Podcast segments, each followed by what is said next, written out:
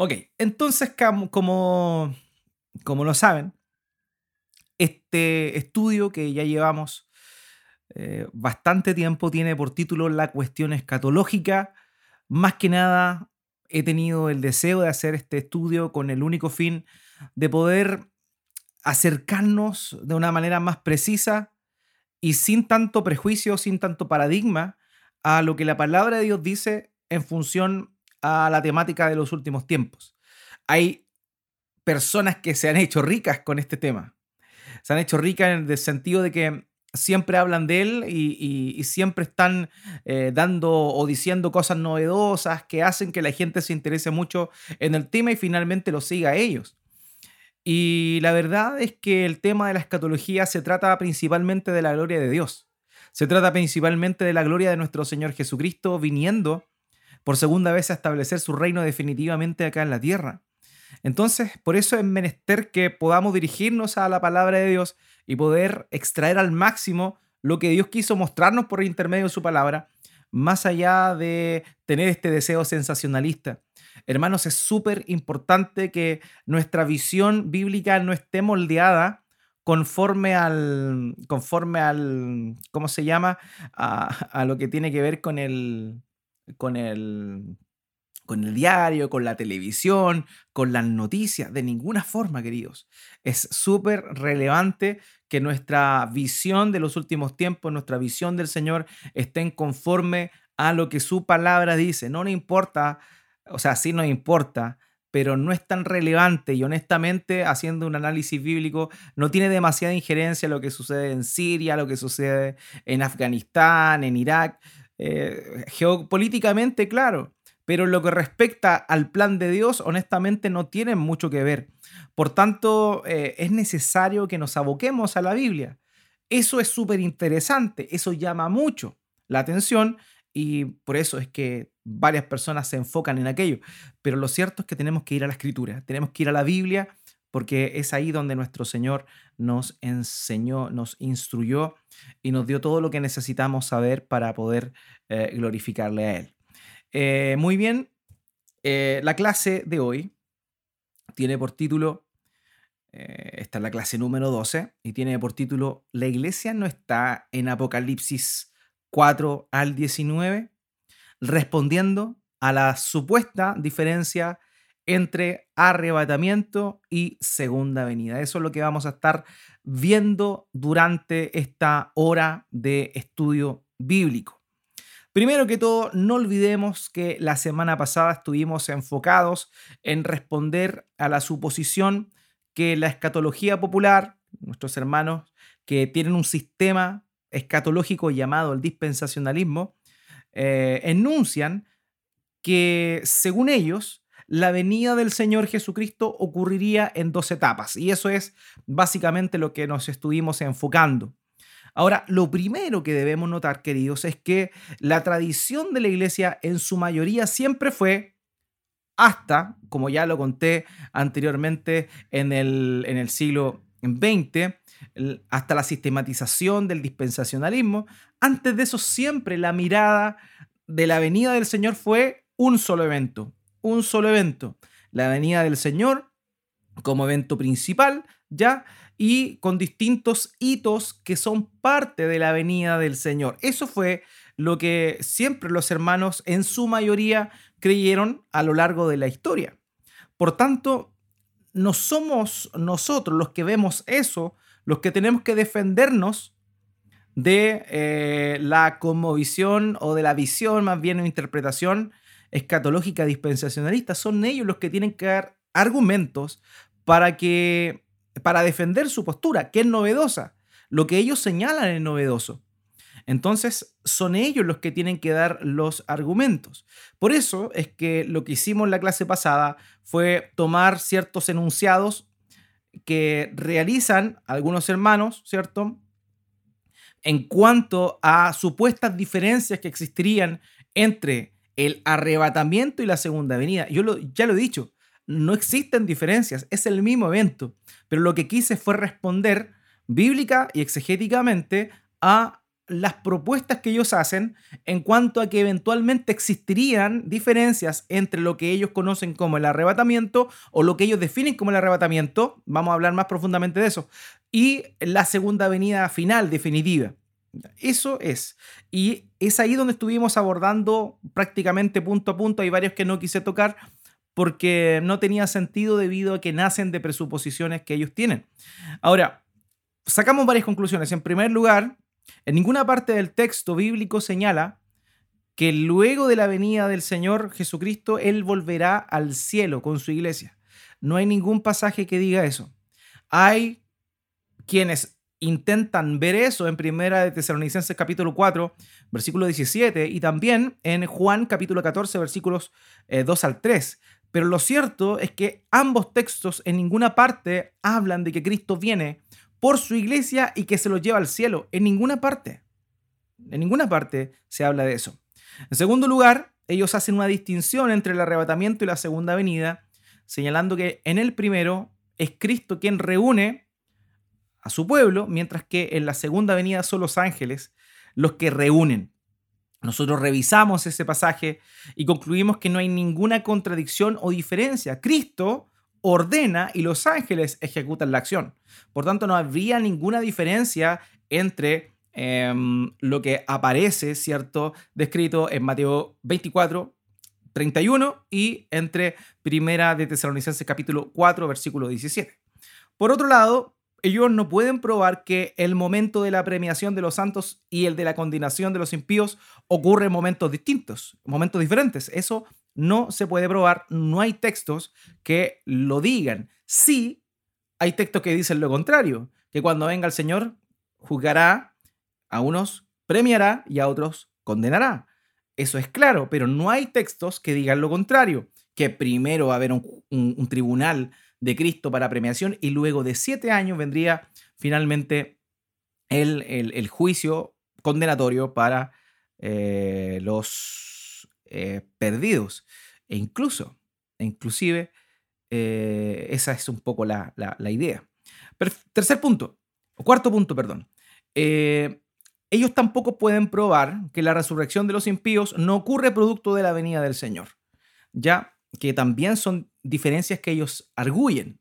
Ellos dicen que hay dos resurrecciones, la resurrección de los justos, primero, cuando viene el Señor, eh, en lo que ellos hacen esta distinción del arrebatamiento, y luego, siete años después, cuando el Señor vuelva de nuevo, vendría, ¿cierto?, este, mm, esta resurrección de los pecadores. Finalmente, querido, las diferencias que nuestros hermanos dispensacionalistas hacen notar provienen más que nada de suposiciones no vienen de eh, la Biblia o de textos bíblicos propiamente tal.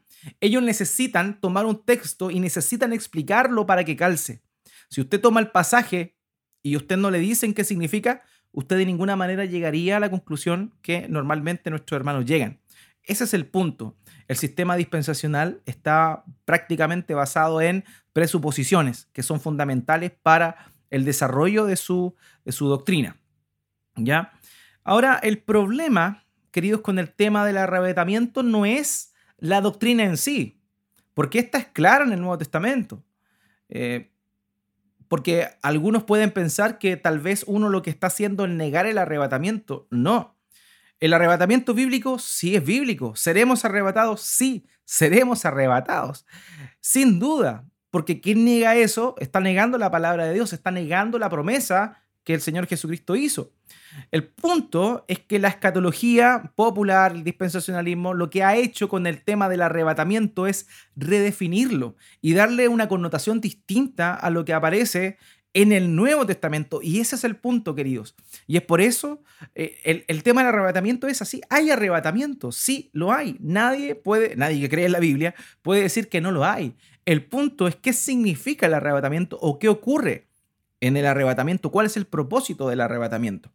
Entonces, la enseñanza que se ha esparcido por todos lados, popularmente, por lo menos particularmente aquí en Latinoamérica, eh, y es esa que corresponde a que el rapto de los cristianos eh, es un rapto en el cual los cristianos son tomados y junto con Cristo llevados al cielo a vivir siete años allá, para luego de ese periodo de siete años em, volver, pero cuando la iglesia es tomada, de acuerdo a lo que la escatología popular señala, eh, em, comenzaría a suceder varios eventos que significarían este periodo de tribulación. ¿ya? Eso es lo que el dispensacionalismo eh, dice. ¿ya? Entonces la iglesia, según lo que ellos creen, es tomada por el Señor, llevada al aire, en el aire junto con Cristo, llevada al cielo, y a partir de ese momento está autorizado, digamos, el anticristo para aparecer. Luego de siete años vendría la iglesia con Cristo definitivamente a este mundo a el juicio final. Eso es lo que el sistema señala. Ahora, lo que la Biblia señala literalmente es lo siguiente, que el arrebatamiento vendría siendo el momento en el cual nosotros somos reunidos con el Señor en el aire con el propósito de darle la bienvenida. Mientras Él viene bajando, nosotros salimos a su encuentro. Los que estén vivos van a ser transformados, no sin antes que los que están, estaban muertos en Cristo sean resucitados con cuerpos glorificados y todos, todos, tanto los que estén vivos como los que hayan resucitado, serán arrebatados, tomados para encontrarse con el Señor en el aire, para darle eh, la bienvenida a aquel que viene y finalmente entrar con Él. No olvidemos esas dos ideas que vimos anteriormente que aparecen tanto en el Evangelio de Juan cuando se habla de la entrada triunfal del Señor. La gente salió a recibir al Señor y entró juntamente con él a la ciudad. Y también lo que vimos finalmente en Hechos cuando eh, Pablo eh, es recibido por los hermanos, ellos salen a buscarlo y entran con él también. Esa es la misma idea de esta palabra apantesis que aparece ahí, reunión, reunión. Entonces, ese es, eh, ese es el tema o ese es lo que dice la Biblia literalmente en cuanto al arrebatamiento. El punto es que eh, la escatología popular le ha dado al arrebatamiento un tinte distinto, diferente. Entonces, el problema no es el arrebatamiento, el problema es la interpretación del arrebatamiento. ¿Qué produce el arrebatamiento? Ese es el quid del asunto. ¿Ya?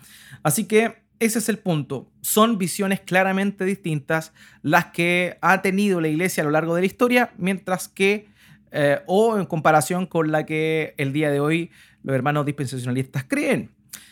Eh, la visión del dispensacionalismo entonces lo que hace es separar el arrebatamiento de la segunda venida, señalando que es una etapa de la segunda venida. ¿Ya? No olvidemos lo que señalamos la, la clase anterior. Ellos dicen que la segunda venida es un evento en dos etapas. La primera etapa vendría siendo el arrebatamiento y la segunda etapa vendría siendo la segunda venida definitiva. Eso es lo que ellos señalan. Pero, ¿qué dice la Biblia, queridos?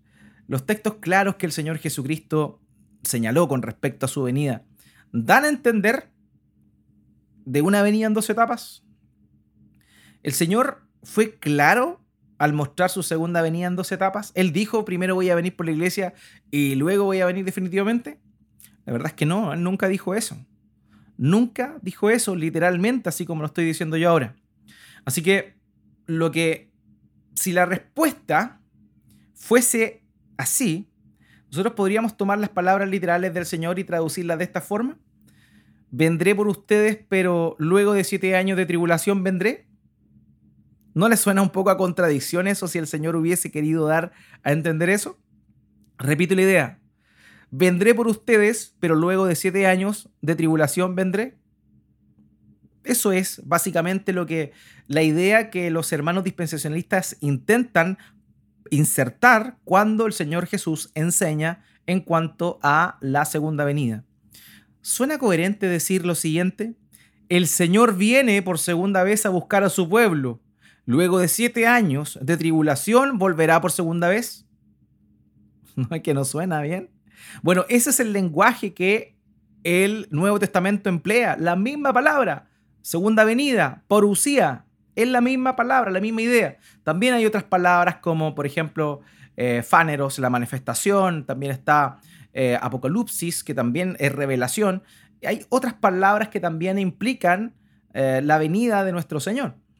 Y todas esas son intercambiables, como lo vimos en dos clases anteriormente. O sea, se habla del mismo evento y se emplean palabras distintas, pero hacen alusión al mismo evento. Y en ese evento incluyen tanto el arrebatamiento, es decir, la reunión de los santos con el Señor Jesucristo, como la segunda venida definitiva del Señor. Por tanto, utilizando el lenguaje del Nuevo Testamento que emplea la misma palabra para referirse a arrebatamiento y a segunda venida, porque son lo mismo, ¿suena coherente entender eso como nuestros hermanos dispensacionalistas lo entienden? Que vendría siendo esto que acabo de decir recién. El Señor viene por segunda vez a buscar a su pueblo. Luego de siete años de tribulación, volverá por segunda vez. O sea, está repitiendo la misma idea dos veces en periodo de tiempo distinto. Este es un absurdo, es confuso, hermanos. ¿Quién se daría cuenta de esto leyendo el testimonio del Señor en los evangelios o leyendo al apóstol Pablo? Lo cierto es que la única manera de entender esto es trayendo esa idea. O sea, cuando yo leo la Biblia y traigo esa idea, ahí recién yo puedo comprender lo que se está señalando aquí. Y ese es el punto, queridos. Eh, es por eso que esta forma de ver la venida del Señor Jesucristo separando el arrebatamiento con la venida final eh, ha generado tanta confusión que cuando alguien lee la Biblia, al encontrarse con ciertos pasajes, tendría que tener cortocircuito. A mí me pasó, yo tuve cortocircuito. Yo, yo al principio entendí cómo es, pero después fui estudiando y escuchando a otras personas y en ese transcurso es que me empecé a impregnar, a empapar con la escatología popular, con la visión popular. Y eso fue lo que sucedió prácticamente, pero eh, alguien que, que lee la Biblia, así sin más, ¿va a llegar a esa conclusión? Lo cierto es que no. ¿Por qué? Porque es necesario conocer el molde o tener la presuposición para encajarla en, la, eh, en, en el texto, en el pasaje propiamente tal. Ahora, si yo le pregunto a un hermano dispensacionalista, o usted tal vez que tiene esta, esta visión todavía y que le cuesta sacársela, porque es algo que hemos escuchado tantas veces que simplemente, eh, simplemente se queda. Eh, sin una mala intención, querido, yo lo vuelvo a decir, hay hermanos que creen esto, que son mil veces más piadosos que yo, que son mil veces más estudiosos que yo, pero no por eso van a estar bien conforme a lo que la Biblia dice. Ahora, no hay una mala intención, nada. Ellos aman al Señor, simplemente lo más probable es que ellos hayan aprendido esto y lo interiorizaron así, lo asumieron así y así va a ser siempre nomás. Eso es lo que normalmente sucede. Pero no todos les pasa eso. También hay quienes se dan cuenta en el camino y cambian su apreciación dándole honor al propio texto. Ahora, si alguien que tiene esta idea dispensacional, ¿cierto? De la venida del Señor primero con el arrebatamiento y siete años después la venida definitiva, si yo le pregunto, el Señor viniendo con sus ángeles en llama de fuego para dar retribución, esa frase, ¿a qué se refiere? ¿Al rapto o a la segunda venida? Si yo le pregunto eso a un hermano que cree en el dispensacionalismo, que ha sido instruido así, oye, esto fíjate, el Señor viniendo con sus ángeles en llama de fuego para dar retribución. ¿A qué se refiere? ¿Al rapto o a la segunda venida? Inmediatamente lo más probable es que diga, no, esto se refiere a la segunda venida definitiva. Lo más probable. El tema es, si eso es así, entonces ¿por qué el apóstol Pablo dice que ese día vendrá para ser glorificado en sus santos? Es decir, que los santos van a estar presentes ese día y más encima, ellos mismos los santos iban a recibir alivio de sus persecuciones se, supone que los, se, supone que los santos, los cristianos, se, se fueron siete años atrás. Entonces, ¿por qué Pablo diría eso? Y eso es lo que justamente dice. Segunda de Tesalonicenses, capítulo 1, versículos 7 al 8. Pero Él les dé alivio a ustedes. Note esto, hermanos. Pablo le está escribiendo a los tesalonicenses en su tiempo. ¿Ya? En su tiempo. Dice, a ustedes, a los hermanos de Tesalónica, pero Él les dé alivio a ustedes que son afligidos y también a nosotros cuando el Señor Jesús sea revelado desde el cielo con sus poderosos ángeles en llama de fuego, dando castigo a los que no conocen a Dios y a los que no obedecen al Evangelio de nuestro Señor Jesús. Si existiera una diferencia entre el arrebatamiento, la reunión de los justos con el Señor y el castigo a los impíos definitivo, Pablo se equivocó acá. Pablo se equivocó acá. Si fuese como nuestros hermanos lo postulan, ¿por qué razón? Porque ellos dicen, no, eh, los cristianos son arrebatados con Cristo y siete años después el Señor viene definitivamente y castiga a los impíos. Pero aquí Pablo está diciendo lo contrario. Está diciendo que los cristianos estarían ahí eventualmente, a la propia iglesia de Tesalónica, estarían ahí eventualmente y recibirían alivio en la venida del Señor, mientras que aquellos que los afligían a ellos iban a recibir castigo. O sea, se da cuenta, no tiene sentido en el, encajar en el propio texto. Esto es, esto es un texto problema para el dispensacionalismo, porque honestamente, ¿qué podrían decir? Lo que podrían decir es, ah, no, es que aquí no se está refiriendo a los cristianos no se está refiriendo a los cristianos de la iglesia, se está refiriendo a los judíos que van a estar y van a permanecer fieles, que se van a convertir durante el periodo de la gran tribulación y que ahí cuando venga el Señor Jesucristo, recién ahí, eh, ellos, los que estaban en tribulación y son judíos o personas de otro mundo que es del mundo que se convirtieron por la predicación de los judíos, ellos son los que van a recibir retribución. Pero si eso fuese así, ¿por qué Pablo le está diciendo a ustedes los tesalonicenses. Se supone que los tesalonicenses deberían haber sido raptados siete años antes. Entonces no tiene sentido, no tiene sentido, no junta ni pega. Y ese es el punto. Bueno, en fin, así hay muchas cosas y hay muchas incoherencias que cuesta entenderlas. Por ejemplo, un ejercicio, y esto no lo tenía notado, pero un ejercicio que a mí siempre me llamó la atención. A ver, si los cristianos, si la iglesia es raptada y llevada al cielo, y luego de eso viene el tribunal de Cristo, según lo enseña el dispensacionalismo, eso significaría entonces que los que se hacen cristianos durante el tiempo de la tribulación no van a ser partícipes del tribunal de Cristo, o sea, no van a recibir premio. Entonces ahí genera un problema. O sea, ellos no van a recibir premio, ¿y por qué no? Por el hecho de haber nacido tal vez en el último tiempo y no haber tenido la oportunidad de conocer a Cristo antes del arrebatamiento. O sea, inferir todo eso, honestamente, es un caldo de cabeza que no tiene sentido porque la Biblia no lo dice. Entonces, hay hartas problemáticas que, que vienen precisamente de separar el arrebatamiento con la segunda venida. Son el mismo evento. Segunda venida pero mientras el Señor está viniendo, los santos son arrebatados y luego de eso pues, bajan con el Señor, el Señor empieza a hacer, eh, eh, comienza, ¿cierto?, la, destrucción cómica, el juicio y todo eso, como lo hemos comentado anteriormente. Es el mismo evento, no hay una separación de siete años. ¿Ok? Perfecto. Mm, entonces, el punto es este. Mientras nuestros hermanos dispensacionalistas hacen de todo para notar las diferencias que existirían entre arrebatamiento y segunda venida, como ya lo vimos la semana pasada. Eh, el problema de esto es que si nosotros tomáramos todos estos textos de una manera eh, paralela, los ordenáramos, nos daríamos cuenta qué es lo que realmente el Señor quiso instruirnos por medio de su palabra a través de todos los eh, a, través de todo lo, que dijo Pablo, lo que dijo el propio Señor Jesucristo. Y hay un hermano, Michael Brown, que hizo, esta, hizo este, este ejercicio.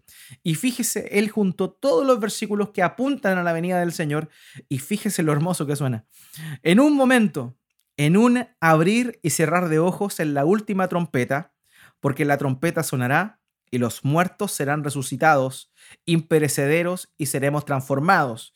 Y enviará a sus ángeles con un fuerte toque de trompeta y reunirán a los escogidos de los cuatro vientos desde un extremo del cielo hasta el otro, porque el Señor mismo descenderá del cielo con un, con un voz de bando, con voz de arcángel y con el sonido de la trompeta de Dios, y los muertos en Cristo resucitarán primero entonces los que vivimos, los, que estemos vivos, los que quedamos, seremos tomados junto con ellos en las nubes para encontrarnos con el Señor en el aire y así estaremos siempre con el Señor. Fíjese lo glorioso que suena esto. Y esto no es una invención, esto es simplemente tomar todos los pasajes y ordenarlos de una forma eh, de una forma coherente, porque básicamente son los mismos textos literales, solamente darle un orden para que toda esta tremenda verdad de la segunda venida de Cristo sea eh, manifiesta. Qué tremendo, que realmente es maravilloso leer todo esto. Y eso es justamente lo que va a suceder, porque los textos de...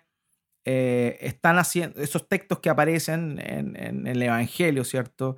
En Mateo capítulo 24, en Marcos capítulo 13, en Lucas capítulo 21, todos esos pasajes que están hablando en parte de la destrucción de Jerusalén, pero que hacen un guiño importantísimo a el final de los tiempos, al regreso de nuestro Señor, son pasajes que están hablando de eso. Están hablando de la venida del Señor y nuestra reunión con Él. No están hablando de otra cosa. Lo mismo sucede con Primera de Tesalonicenses capítulo 4 y también con em, Primera de Corintios capítulo 15. Todos esos pasajes hablan del mismo tema. Así que hay cosas que tenemos que saber, textos que, o sea, cosas que tenemos que asumir y, son grandes verdades. En primer lugar, no existe ningún versículo bíblico que señale que Cristo viene antes de la tribulación. No existe ningún pasaje que diga eso. Así, literal, textual, como lo estoy diciendo ahí. Solamente lo infieren de acuerdo a preconceptos, presuposiciones que ellos tienen.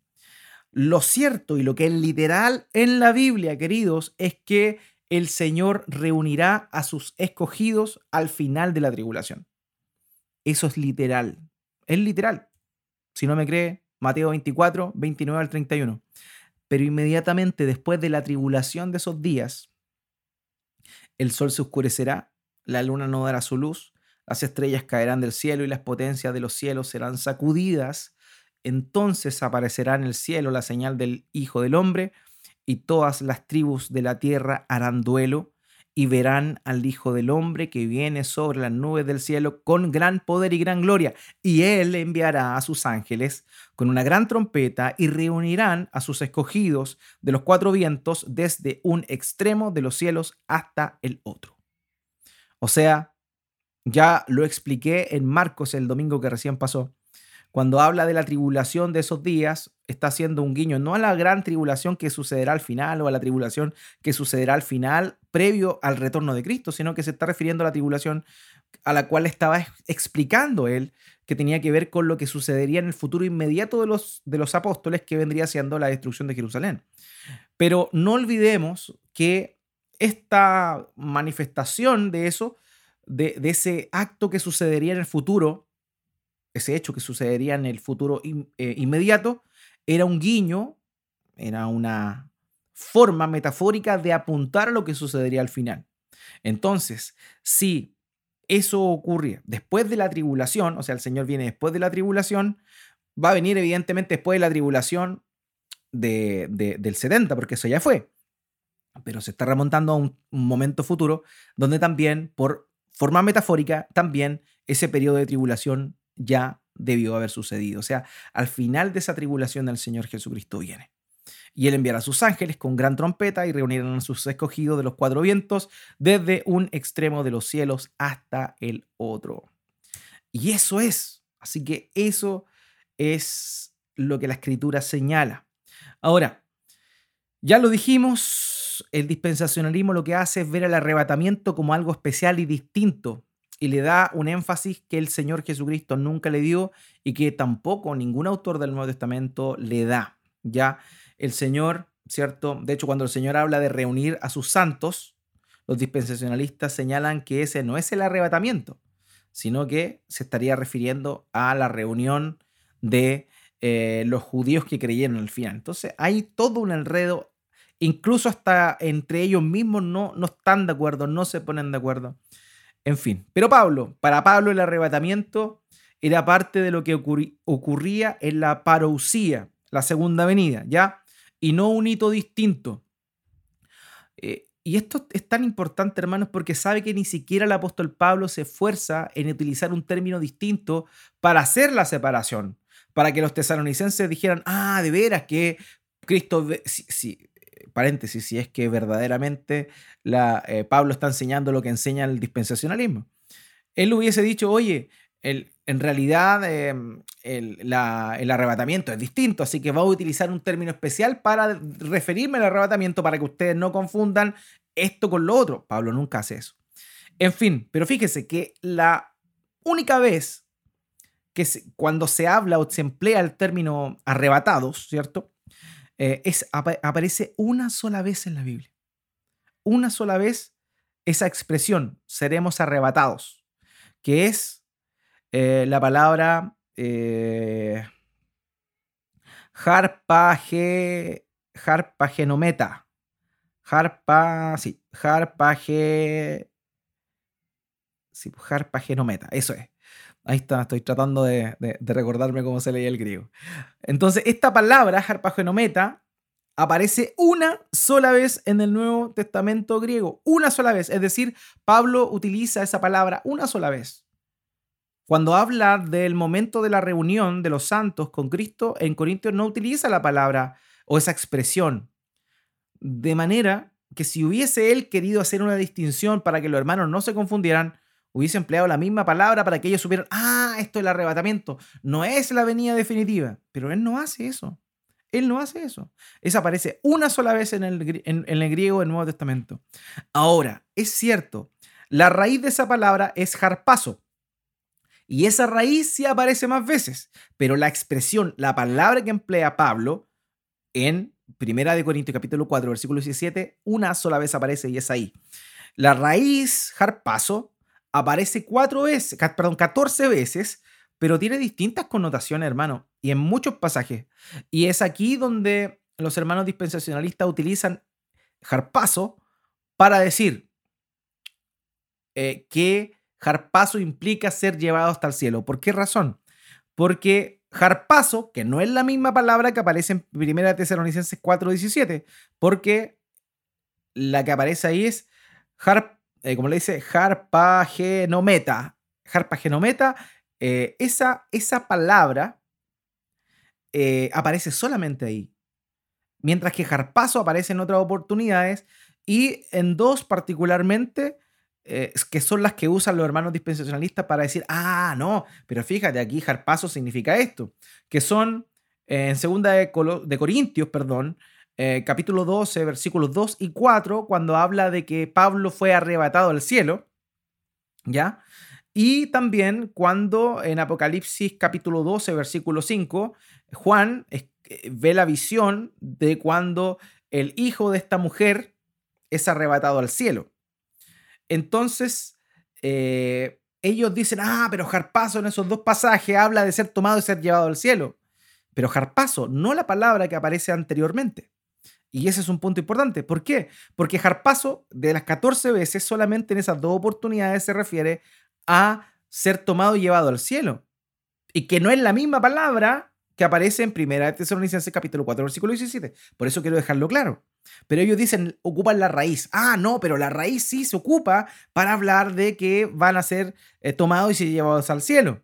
Pero solamente dos veces.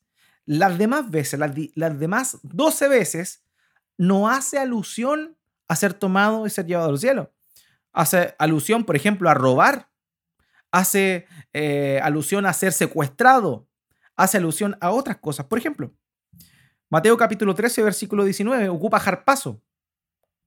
Dice, a todo el que oye la palabra del reino y no la entiende, el maligno viene y arrebata, jarpazo, lo que fue sembrado en su corazón. Este es aquel en quien se sembró la semilla junto al camino. Aquí no está la idea de irse al cielo, porque esa es, la, uno de los argumentos que ellos usan. Jarpazo, para Pablo y para, eh, para lo que le pasó al Señor en Apocalipsis, es ser tomado y llevado al cielo. Pero aquí no, y es la misma raíz, jarpazo. Mateo 12, 29, también jarpazo. ¿O cómo puede alguien entrar en la casa de un hombre fuerte y saquear? Esa palabra saquear es jarpazo. Sus bienes, si primero no lo ata, entonces saqueará su casa. O también, jarpazo, la raíz, significa apresar o tomar por la fuerza. Por ejemplo, Juan capítulo 6, versículo 15. Por lo que Jesús, dándose cuenta de que iban a venir y por la fuerza hacerle rey, se retiró él solo otra vez al monte. Aquí, cuando dice iban a venir y por la fuerza, es la palabra o la raíz jarpazo. Entonces, no pueden usar la raíz harpazo como un argumento para decir que harpazo significa ser tomado, ser llevado al cielo, porque de las 14 veces que aparece, 12 veces no se refiere a eso y solo dos se refiere a eso. Entonces no podrían, no podrían utilizar eso como argumento. Lo mismo pasó acá en Hechos capítulo 8, versículo 39, con Felipe. Dice, al salir ellos del agua, el Espíritu del Señor arrebató a Felipe y no lo vio más el eunuco que continuó su camino gozoso. Ahí no fue arrebatado Felipe y llevado al cielo, fue tomado y fue soltado en azoto. Eso es lo que dice el texto.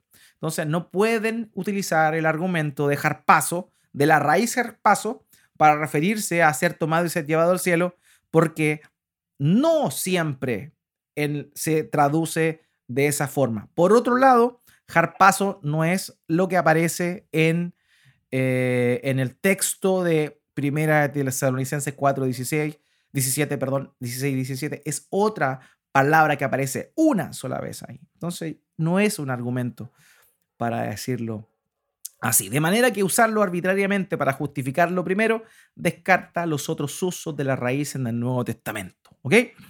Perfecto. Así que querer darle énfasis a nuestra reunión con Cristo como un elemento distinto de la segunda venida es traer una idea de afuera. No es algo que se dé en el texto.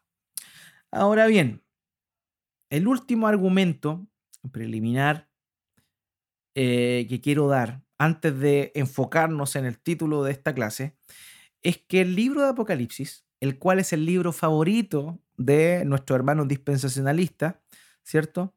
Nunca se refiere explícitamente a la connotación del arrebatamiento que la escatología popular enseña. Nunca. Nunca. Nunca, nunca, nunca hace eso. Y eso es un punto de verdad que, es fundamental porque es un libro que usa mucho.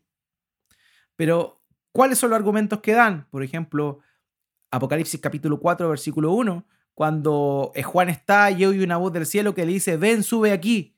Entonces, ¿qué dicen los hermanos dispensacionalistas? Ah, ahí Juan está representando a la iglesia, entonces ven, sube acá, significa que la iglesia será tomada. Pero eso es traer una idea al texto, eso no dice el texto es un es eisegesis, es traer una idea y chantarla ahí. Eso no es extraer la idea del texto. Así que ojo con eso. Así que Apocalipsis nunca hace alusión al arrebatamiento como el sistema dispensacionalista lo señala. También hay otro argumento que usan muy común la famosa iglesia de Filadelfia, Apocalipsis capítulo 3, versículo 10, cuando dice, eh, por cuanto tú perseveraste, ¿cierto? Yo te libraré de la, de la hora de la prueba que va a venir sobre el mundo entero. Y dice, bueno, ese es el arrebatamiento. Hermanos, le está hablando a la iglesia de Filadelfia, una iglesia histórica, ¿ya? Y no le está diciendo que la iba, la iba a librar de la, de, la, de, la, de la gran tribulación. En ninguna parte dice eso. Dice que la va a librar en la hora de la prueba, de la hora de la prueba que va a venir sobre el mundo entero. O sea, que la tribulación va a venir, el castigo de Dios va a venir al mundo y que ellos serán protegidos. Eso es lo que les dice. Pero ahí no hace una alusión a que serán tomados y que serán arrebatados y llevados al cielo. Eso no lo dice el texto. Entonces, insisto en que son ideas que se le ponen al texto. Entonces, cuando lo explican, pastores que yo les digo, los respeto mucho, tienen muchos años de ministerio y señalan esto, pero ellos a, la hora de explicarlo, lo que hacen es dar por hecho eso. Ni siquiera hacen un análisis del texto, hacen una explicación. Y lo digo con, con, conocimiento, hermano. He leído un montón de libros, he revisado un montón de libros de ellos. Ni siquiera con prédicas. Estoy leyendo y citando libros literales que ellos han escrito. Entonces, por eso les digo, hablo con conocimiento de causa. Ahora, eh, ¿por qué los hermanos separan el arrebatamiento de la segunda venida? Hoy vamos a hablar de una, de una, de una, de una razón. A continuación vamos a ver entonces algunos argumentos, ¿cierto? Porque ellos ven la necesidad de que la iglesia no esté, que la iglesia no esté durante un tiempo, porque ellos necesitan eso, necesitan que el arrebatamiento signifique otra cosa, porque ellos tienen la concepción, ¿se acuerdan? De que Dios tiene un trato con Israel y un trato con, con la iglesia, ¿se acuerdan que yo les expliqué eso hace ya bastante tiempo? Bueno, para que eso ocurra dentro de la conmovisión, de su visión, interpretación dispensacionalista, la iglesia no tiene que estar. Entonces, por eso toman el arrebatamiento, le cambian el sentido, insisto, no intencionalmente, sino que, no sé, por qué razón o motivo llegaron a esa conclusión y finalmente todos la, la abrazaron. En fin, ellos necesitan entonces un arrebatamiento que reúna a los cristianos con el Señor y los lleve al cielo por siete años antes de venirse por segunda vez. Mientras que la interpretación histórica es que no, el Señor Jesucristo viene y sus santos se reúnen con Él en el aire, recibiéndole, dándole la bienvenida e ingresando nuevamente con Él para reinstaurar su reino definitivamente. ¿Ya? Ahora, para poder comprender esto voy a utilizar los argumentos, esta es la primera clase que voy a estar hablando de eso, van a ser varias clases. Voy a estar utilizando el argumento de Richard Maywe, eh, que en su libro Los planes proféticos de Cristo, coeditado con John MacArthur, señala lo siguiente o da el siguiente argumento. Y este argumento nos vamos a enfocar hoy. Ellos dicen, la iglesia no se menciona en Apocalipsis capítulo 6 al capítulo 19 como que estuviera en la tierra. Ellos dicen eso. Entonces, si usted, esto es el argumento, voy a, voy a después a citarlo, pero, pero esto es un poco de lo que ellos señalan. Si tú lees Apocalipsis, te vas a dar cuenta que en los primeros tres capítulos es una carta dirigida a iglesias y la palabra iglesia aparece muchas veces. Pero ¿qué es lo que sucede? Sucede que después de eso, en el capítulo 4 al capítulo 19, donde se supone que se describen algunos eventos que corresponderían a la gran tribulación, no aparece la palabra iglesia. Entonces, ese es un argumento que usan ellos para decir, no aparece la iglesia porque no está, porque fue llevada al cielo. Entonces, todo lo que sucede en ese tiempo aquí en la tierra pasa, pero no con la iglesia, porque la iglesia fue tomada y llevada al cielo. Por eso no aparece la palabra iglesia en los capítulos 4 al capítulo 19. Esa es como un poco la idea que ellos postulan. ¿Ya? Esa es la idea. Pero, pero, pero, pero, pero, eh, no es tan así. Bueno, voy a citar a Richard Maui. Él dice lo siguiente, es extraordinario y totalmente inesperado que Juan pasara de las instrucciones detalladas para la iglesia a un silencio absoluto sobre esta en los 14 capítulos que describen la septuagésima semana de Daniel. Ojo con eso, porque lo voy a explicar en otra semana. Me voy a detener en, en el tema de la semana 70. Pero ellos asumen, nótese bien, asumen que la semana 70 de Daniel todavía no se ha cumplido. ¿Ok?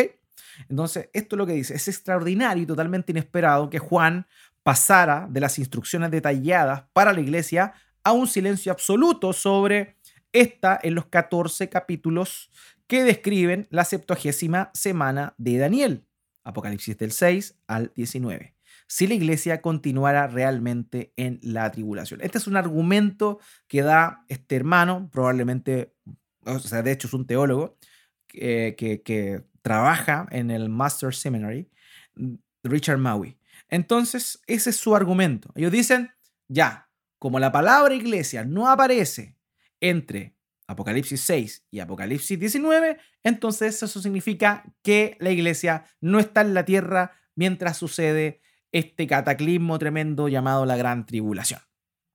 ¿Ya? Eso es, hermanos, ya lo expliqué un poquito, no olvidemos que ellos tienen una, mm, una presuposición importante, la distinción entre Israel y la iglesia. Por eso ellos necesitan que la iglesia no esté, porque se tiene que dar que Dios nuevamente comience a tratar con Israel. Entonces, para que eso ocurra, es necesario que la iglesia no esté, porque dentro de su concepción, Dios no puede tratar con sus pueblos al mismo tiempo. Primero trata con Israel, después Israel niega, no recibe a Cristo, entonces Dios desecha a Israel y toma a la iglesia. Y después en el arrebatamiento la saca y vuelve a retomar su trato con Israel. Eso es lo que piensan ellos. Entonces, por eso es que ellos hacen una, una mezcla entre esa tribulación que se describe en Apocalipsis también que el Señor describe todos estos eventos cósmicos del, de la luna oscureciéndose, ¿cierto? No dando su resplandor, del sol apagándose, de las estrellas cayendo, cosa que vimos en Marcos capítulo 13. Bueno, todas esas cosas eh, lo que hacen nuestros hermanos dispensacionalistas es decir, ah, esa es la gran tribulación, y eso entonces correspondería a la última semana de Daniel, de las 70 semanas que aparece escrito en Daniel capítulo 9. Eso es lo que ellos piensan. Vamos, después voy a dedicarme exclusivamente a responder si ya se cumplieron las 70 semanas o no. Ya, eso será otro día. Pero por lo pronto, es necesario entender que ellos necesitan que la iglesia no esté porque ellos creen que la tribulación que va a venir previo a la segunda venida de Cristo es el cumplimiento de la semana 70 descrita en Daniel capítulo 9. Entonces, como ellos tienen esa presuposición, entonces el hecho de que la palabra iglesia no aparezca entre el capítulo 6 y el capítulo 19 significa que la iglesia no está y que Dios volvió con su trato con Israel. ¿Ok? Ahora, hay dos maneras, queridos, en las cuales yo quiero responder al argumento de la aparición de la palabra iglesia. El primero es el siguiente. Si una palabra no aparece, ¿significa que el concepto no existe?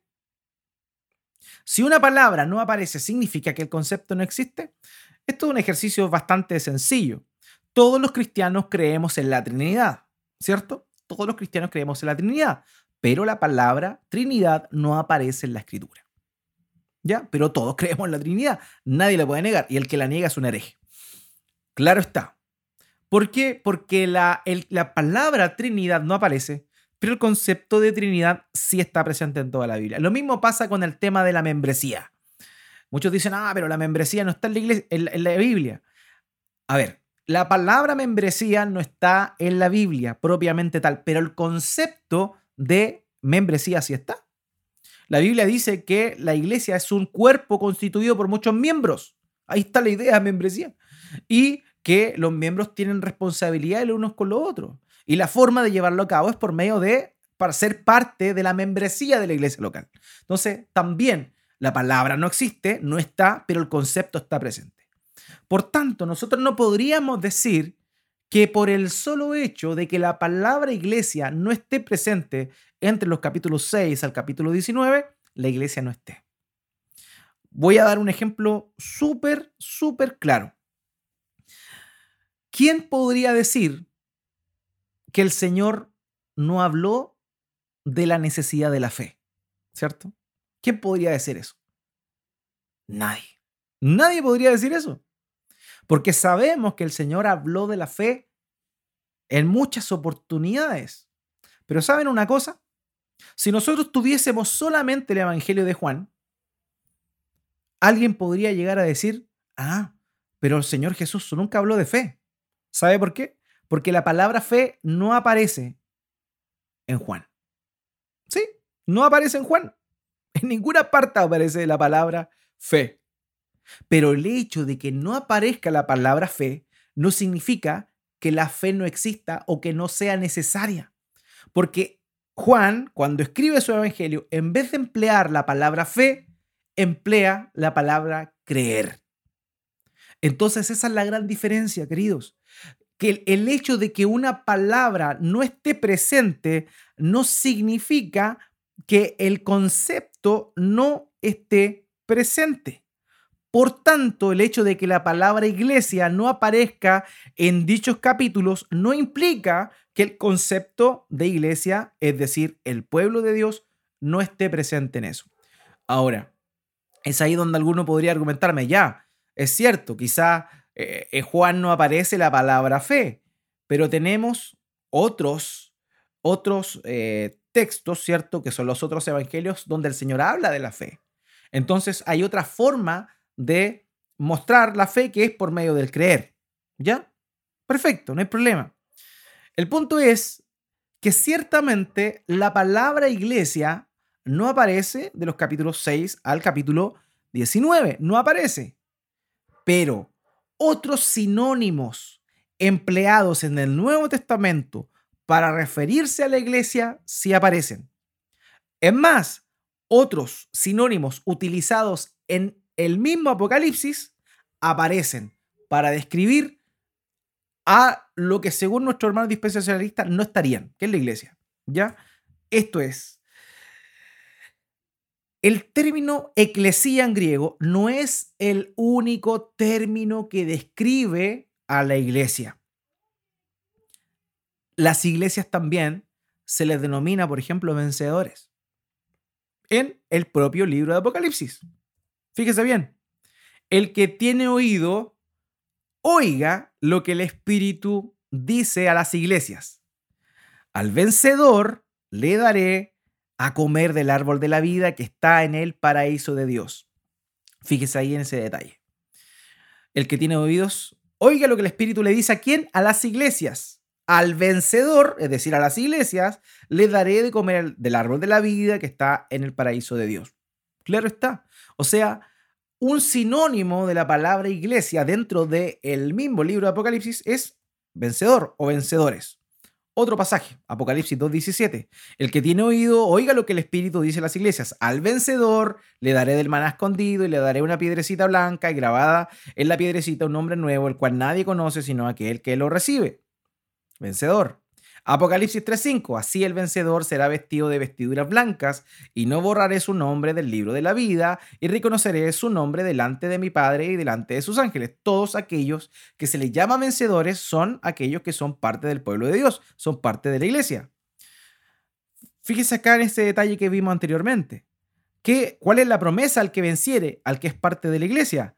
Dice, no borraré su nombre del libro de la vida. Y fíjese lo que Pablo dice en Filipenses con respecto a cristianos que eran parte de la iglesia y que eran fieles. Filipenses capítulo 4, versículo 3. En verdad, fiel compañero, también te ruego que ayudes a estas mujeres que han compartido mis luchas en la causa del Evangelio, junto con Clemente y los demás colaboradores míos cuyos nombres están en el libro de la vida. ¿Se da cuenta? ¿A quién le está hablando Pablo aquí? A la iglesia de Filipos. ¿A quién le está hablando aquí? A los vencedores. ¿Quiénes son los vencedores? Los que van, los cuyos nombres no van a ser borrados del libro de la vida. ¿Quiénes son? Cristianos, la iglesia. Perfecto. ¿Ya? Entonces, ya tenemos eso. El término vencedor es un título sinónimo de iglesia dentro del propio Apocalipsis. ¿Perfecto? Ok. Entonces, los hermanos dispensacionalistas dicen que la iglesia no está entre el 6 y el 19. Veamos si es así. Si aparece el término vencedor, significaría entonces que así debería ser. Perfecto. Continuemos. Fíjese aquí, Apocalipsis capítulo 7, versículo 9. Ya pasamos al capítulo 6. Fíjese, después de esto miré y vi una gran multitud que nadie podía contar, de todas las naciones, tribus, pueblos y lenguas, de pie, delante del trono y delante del cordero, vestidos, no te bien los detalles, vestidos con vestiduras blancas y con palmas en las manos. ¿Ya? Aquí en ninguna parte dice que ellos son vencedores, no dice nada. No dice que iglesia, de hecho se supone que ya no dice más iglesia de aquí en adelante, pero fíjese en este concepto, una gran multitud, naciones, tribus, pueblos, lenguas, vestidos con vestiduras blancas. Perfecto. Apocalipsis 7 del 13 al 14. Uno de los ancianos habló diciéndome, estos que están vestidos con vestiduras blancas, ¿quiénes son y de dónde han venido? Y yo le respondí, Señor mío, usted lo sabe. Y él me dijo, y, fíjese lo que va a decir, estos son los que vienen de la gran tribulación y han lavado sus vestiduras y las han emblanquecido en la sangre del cordero. Estos vienen de tribulación. Tienen vestiduras blancas. Los mismos que aquí tienen vestiduras blancas en el 7.9. Perfecto. Continuamos. Apocalipsis 12, del 10 al 12. Entonces oí una gran voz en el cielo que decía, ahora ha venido la salvación, el poder y el reino de nuestro Dios y la autoridad de su Cristo, porque el acusador de nuestros hermanos, el que los acusa delante de nuestro Dios, día y noche, ha sido arrojado. Ellos lo vencieron por medio de la sangre del cordero y por la palabra del testimonio de ellos, y no amaron sus vidas, llegando hasta sufrir la muerte. Por lo cual, regocíjense cielos y los que moran en ellos, ay de la tierra y del mar, porque el diablo ha descendido a ustedes con gran furor, sabiendo que tiene poco tiempo. ¿Se da cuenta cómo es que estos, esta gran multitud que tenían sus vestidos blancos, que venían saliendo de la gran tribulación, son los que vencieron? O sea, la iglesia. La iglesia. No aparece el término iglesia, pero sí se atribuye la presencia de ellos porque son los vencedores. Ahí tenemos un título, perfecto. O sea, un sinónimo de iglesia dentro del propio Apocalipsis es ¿cuál? Los vencedores.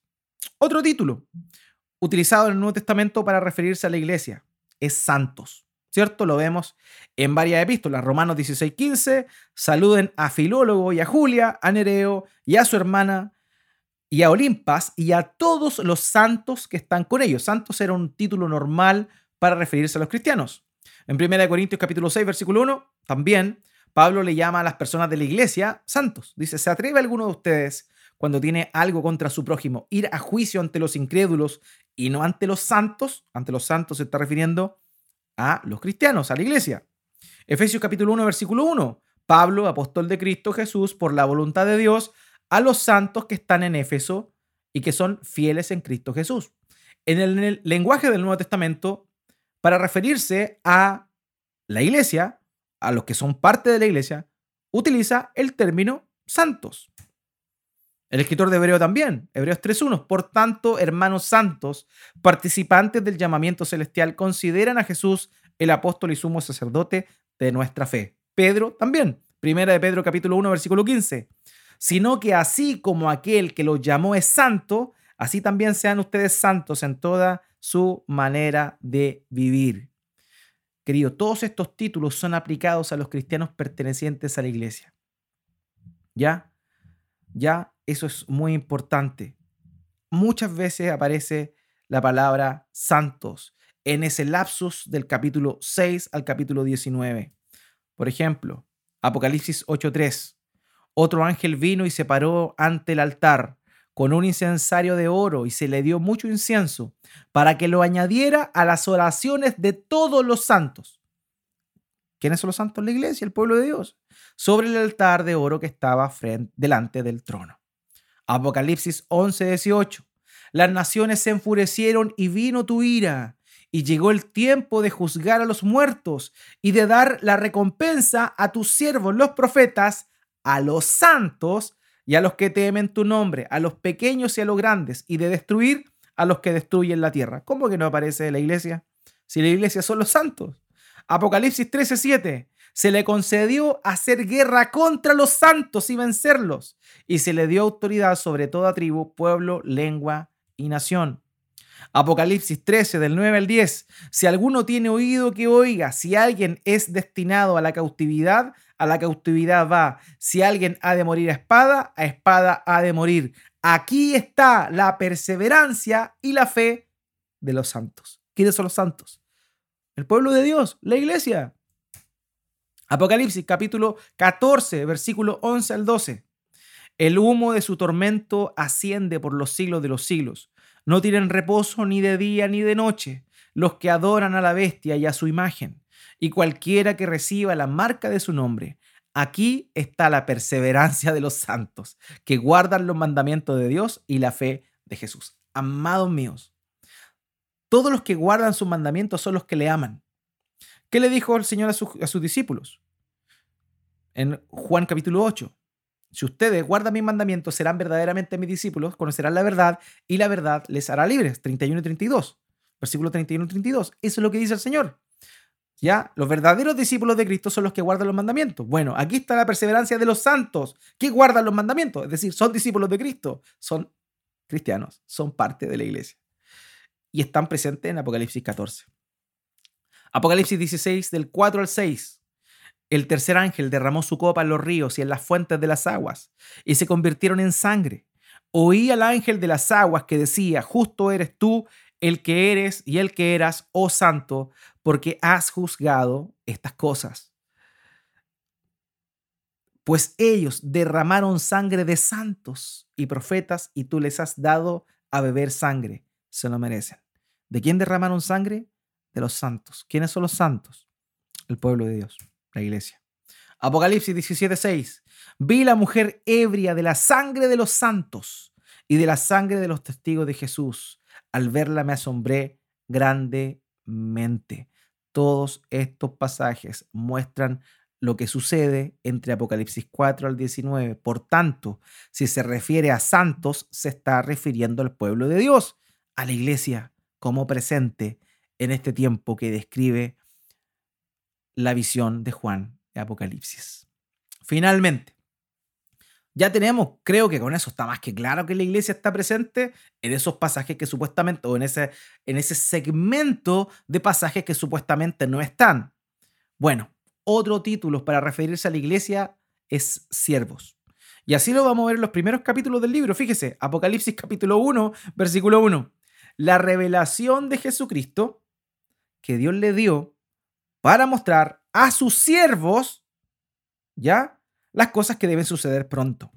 Él la dio a conocer enviándola por medio de su ángel a su siervo Juan. ¿A quién fue dado ese mensaje? A siete iglesias. ¿Quiénes son esas iglesias? sus siervos. La revelación de Jesucristo que Dios le dio para mostrar a sus siervos. ¿Para quién iba el mensaje de Apocalipsis? Para las siete iglesias. O sea, la iglesias, la iglesia, los, los que son parte de la iglesia, son siervos. Perfecto, el mismo libro nos lo está diciendo. Apocalipsis 2.20. Pero tengo esto contra ti, que toleras a esa mujer Jezabel, que se dice ser profetiza y enseña y seduce a mis siervos. ¿A quiénes? A los miembros de la iglesia a que cometan actos inmorales y coman cosas sacrificadas de los ídolos. Perfecto, ahí estamos todavía antes del capítulo 6. Así que podemos decir que no solo se usa iglesia, sino que también siervo se emplea antes de esa descripción. Perfecto, pero más adelante, en los capítulos donde se supone que la iglesia no está, habla de sus siervos siendo protegidos del daño que Dios causará a la tierra y también siendo recompensados. Pasajes como este. Apocalipsis capítulo 7, versículo 2 al 3. También vi a otro ángel que subía de donde sale el sol, que tenía el sello del Dios vivo, y gritó a gran voz a los cuatro ángeles a quienes se les había concedido hacer daño a la tierra y al mar. No hagan daño ni a la tierra, ni al mar, ni a los árboles, hasta que hayamos puesto el sello en la frente a los siervos de nuestro Dios. ¿Quiénes son los siervos de nuestro Dios? La iglesia. Dios está diciendo acá, este ángel está diciendo acá, a los otros ángeles. No hagan daño todavía hasta que todo esté sellado. O sea, hasta que todo sea, todos los cristianos sean sellados con la marca de Dios. Apocalipsis 11 al 18. Las naciones se enfurecieron y vino tu ira y llegó el tiempo de juzgar a los muertos y de dar la recompensa a tus siervos, los profetas, a los santos, que ya hablamos, y a los que temen tu santo nombre, a los pequeños, a los grandes, y a destruir a los que destruyen la tierra. Por tanto, hermanos, como conclusión, podemos decir que el argumento de que la palabra iglesia no aparece en esos capítulos y por ende la iglesia no está presente no es firme, ya que se refiere a la iglesia usando otros títulos que tanto otros libros del Nuevo Testamento como el propio Apocalipsis adjudican a la iglesia, de manera que la iglesia está presente en lo que se describe de, en la, de forma apocalíptica en Apocalipsis capítulo 4 al 9. Hermanos, no es un buen argumento decir que la iglesia no pasa por la tribulación o que no está ahí porque la palabra iglesia no aparece en esos pasajes. Porque iglesia no es la única palabra empleada en propio Apocalipsis para referirse al pueblo de Dios, a la iglesia. Hay otras palabras, ya lo vimos, como por ejemplo vencedores, santos, también siervos. Así que ese argumento queda inmediatamente refutado. Bueno, y eso es lo que quería compartir en esta noche, amados.